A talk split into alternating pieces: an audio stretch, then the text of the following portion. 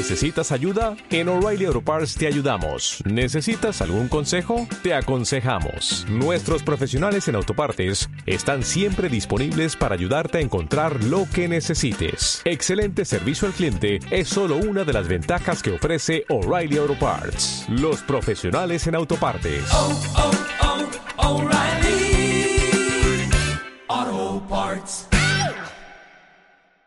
Territorio Ambiental, un espacio de acercamiento y nuevas propuestas para cuidar el medio ambiente, con Francisco Calderón y Erika Larios. Una producción del Instituto Mexicano de la Radio y la Procuraduría Ambiental y del Ordenamiento Territorial del Distrito Federal. Territorio Ambiental, pasión por el medio ambiente. Siga usted en esta programación para escuchar a continuación Territorio Ambiental. Bienvenidos. Y en México, el reconocimiento del fenómeno metropolitano ha sido tardío. Sin embargo, es importante reconocer que en la actualidad existen trabajos serios de coordinación metropolitana en alrededor de 50 ciudades del país, además de las tres grandes metrópolis, México, Guadalajara y Monterrey. Bienvenidos a Territorio Ambiental, soy Boni Perete y de esto le vamos a platicar en esta ocasión. Se encuentra con nosotros el maestro Antonio Moya, bienvenido maestro. También muchísimas gracias a Paco Calderón, bienvenido. Erika Larios, bienvenida. Adelante, los micrófonos son de ustedes. Gracias, Boni Perete. Yo soy Erika Larios, bienvenidos a Territorio Ambiental. Nuestro invitado del día de hoy es Luis Antonio Moya Fonseca. Él es sociólogo por la Universidad Autónoma Metropolitana Xochimilco y maestro en políticas públicas comparadas por la Facultad Latinoamericana de Ciencias Sociales, sede México. Se ha especializado en temas de gobernabilidad de las zonas metropolitanas y en planeación estratégica de ciudades. Sus responsabilidades profesionales han transcurrido en el área legislativa, la academia, la consultoría independiente y en la administración pública. De 1994 a 1997 fue secretario técnico de la Comisión de Preservación del Medio Ambiente y Protección Ecológica de la Asamblea de Representantes del Distrito Federal, primera legislatura. De 2001 a 2009 ocupó diversos puestos en el programa universitario de estudios sobre la ciudad, siendo su último cargo secretario académico. De 2010 a 2011 se desempeñó como director de planeación del desarrollo urbano de la Secretaría de Desarrollo Urbano y Vivienda del Gobierno del Distrito Federal. Actualmente es responsable del estudio de impacto urbano regional de las estaciones de la línea 12 del sistema de transporte colectivo Metro, coordinado por el doctor Manuel Perlo Cohen a través del Instituto de Investigaciones Sociales de la UNAM. Paco. ¿Qué tal, Toño? ¿Cómo estás? Es un gusto tenerte aquí en Territorio Ambiental. El gusto también es mío compartir con los radioescuchas mi experiencia profesional en torno a las ciudades y el desarrollo metropolitano. Gracias, Toño. ¿A qué nos referimos cuando estamos hablando de, de metrópoli y desde luego del desarrollo de una metrópoli como lo estabas comentando ahorita? Mira, algo muy básico, la definición de metrópoli es una extensión física que comparten dos o más municipios. Pero también hay vínculos de orden funcional que tiene que ver con los aspectos económicos que no necesariamente están restringidos a un ámbito espacial, sino también a los de intercambio económico, no más allá de, de las fronteras físico-espaciales o político-administrativas tradicionales. Entonces son dos cosas, ¿no? La parte territorial, la física, pero también la funcional. En lo territorial me imagino que se incorpora la parte poblacional, eh, toda la parte de servicios. Así es, por supuesto. Etcétera. Toño, ¿cuál es la importancia de las ciudades mexicanas en el contexto regional, nacional e internacional? Es decir, ¿de qué manera están impactando estas concentraciones urbanas a las regiones donde se encuentran? Una cosa importante que hay que señalar que este país es prácticamente ya urbano. Podemos hablar de migraciones entre ciudades y aquí el dato relevante es de que 7 de cada 10 mexicanos vive hoy día en una ciudad. Este es un primer dato que hay que considerar y que es fundamental. Y que es una tendencia mundial desde el 2008. Desde antes ya se hablaba de que efectivamente para mediados de este siglo la población urbana iba a ser precisamente predominante a nivel planetario.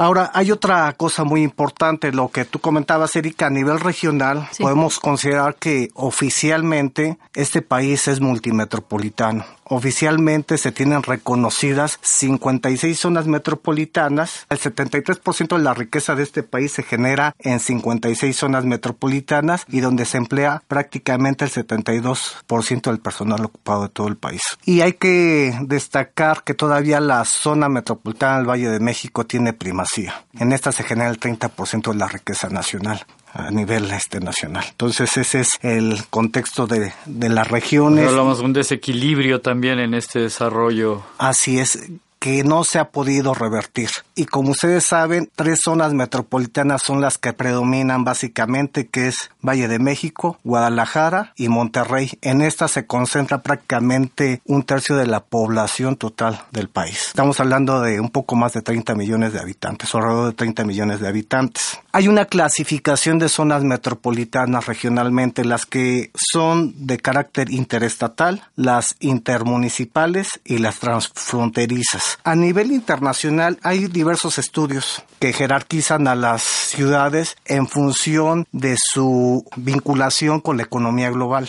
Las ciudades alfa, las ciudades beta y las ciudades gamma. Las alfa son las de mayor jerarquía y las que tienen un potencial económico y una incidencia a nivel global. Son Nueva York, Londres, Chicago, París, Hong Kong, Singapur, Tokio. Son los lugares donde prácticamente se cocina lo que es la economía mundial. Y viene una segunda jerarquía que denominan de ciudades beta y es ahí donde se ubica la Ciudad de México. Tiene rasgos de estas economías alfa, pero son como nodos para la acumulación de capital a nivel global. Y dentro de estas categorías beta está Toronto, por ejemplo, Sao Paulo, Moscú, Madrid, Seúl, Sydney, donde están catalogadas. Y después vienen las ciudades gamma que son importantes, está Montreal, Santiago, pero tienen una incidencia más local, más localizada. A nivel nacional prácticamente tienen un peso específico, pero no como estas que había mencionado. Entonces este es el panorama de las ciudades a nivel prácticamente regional, nacional y global. Toño, ¿cuál es la situación actual de las ciudades en México y qué políticas públicas se han instrumentado para mejorar su situación urbano-regional?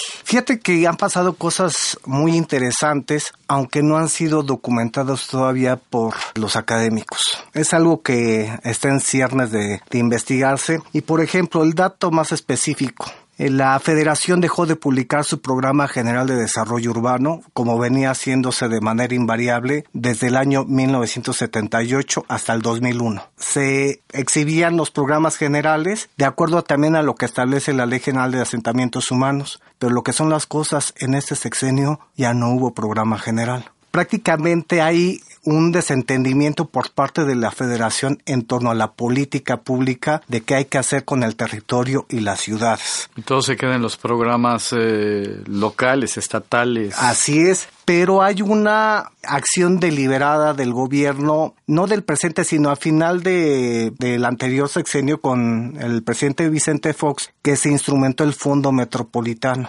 Es una política pública de alguna manera que ha ayudado a sobre todo coordinar esfuerzos entre la federación, estados y municipios para generar infraestructura pública de alcance metropolitano. Sin embargo, en estos años se puede observar, se han repartido cerca de 40 mil millones de pesos, pero los criterios de asignación son muy discrecionales quien finalmente define los montos es la Cámara de Diputados, no es ni siquiera el Poder Ejecutivo. No hay ningún criterio que te permita ver cómo se están asignando estos recursos. Entonces, sí, el Fondo Metropolitano puede ser una política interesante, pero no está efectivamente ayudando, contribuyendo a lo que tú decías, Paco, a garantizar un equilibrio territorial y que no sean las mismas zonas metropolitanas las que siempre ganan, ¿no? Valle de México, Guadalajara y Monterrey. Estas tres prácticamente han concentrado más del 60% de los recursos del Fondo Metropolitano en estos seis años que lleva de implementarse. Toño, ¿y qué tipo de implicaciones acarrea el desorden espacial y la ausencia de una visión integral de largo plazo y participativa en el desarrollo de las metrópolis? Prácticamente hoy día las ciudades son el presente y el futuro del desarrollo de los países. Y efectivamente, si tú no tienes una buena planeación, una buena coordinación con los distintos niveles de gobierno, se puede perder efectivamente la sustentabilidad y competitividad de las metrópolis. El punto más importante que hay que enfatizar que no hay una cultura metropolitana. Y eso es muy grave, porque tenemos ya recursos, pero estos recursos bajo qué paradigmas se están aplicando y con qué objetivos. O sea, no hay efectivamente una estrategia a largo plazo y sobre todo son tres cosas que tienen que resolverse y que atender las metrópolis. Uno, que es la equidad, otro, la cuestión de la competitividad y la tercera, la de la seguridad. Toño, y en ese sentido, la participación ciudadana en los procesos de planificación de las ciudades, ¿cómo lo ves? ¿Qué importancia tiene en esto? Ya no deberíamos de hablar de gobernabilidad, sino de gobernanza. Y gobernanza presupone efectivamente la creación de redes o de asociación público-privada en la que participa deliberadamente la ciudadanía para resolver problemas específicos. El problema de las redes de política pública pueden recibir recursos, pero no rinden cuentas sobre sus actos. Entonces, sí se necesita una intervención por parte de la federación o de los gobiernos para impulsar esta participación de una manera corresponsable.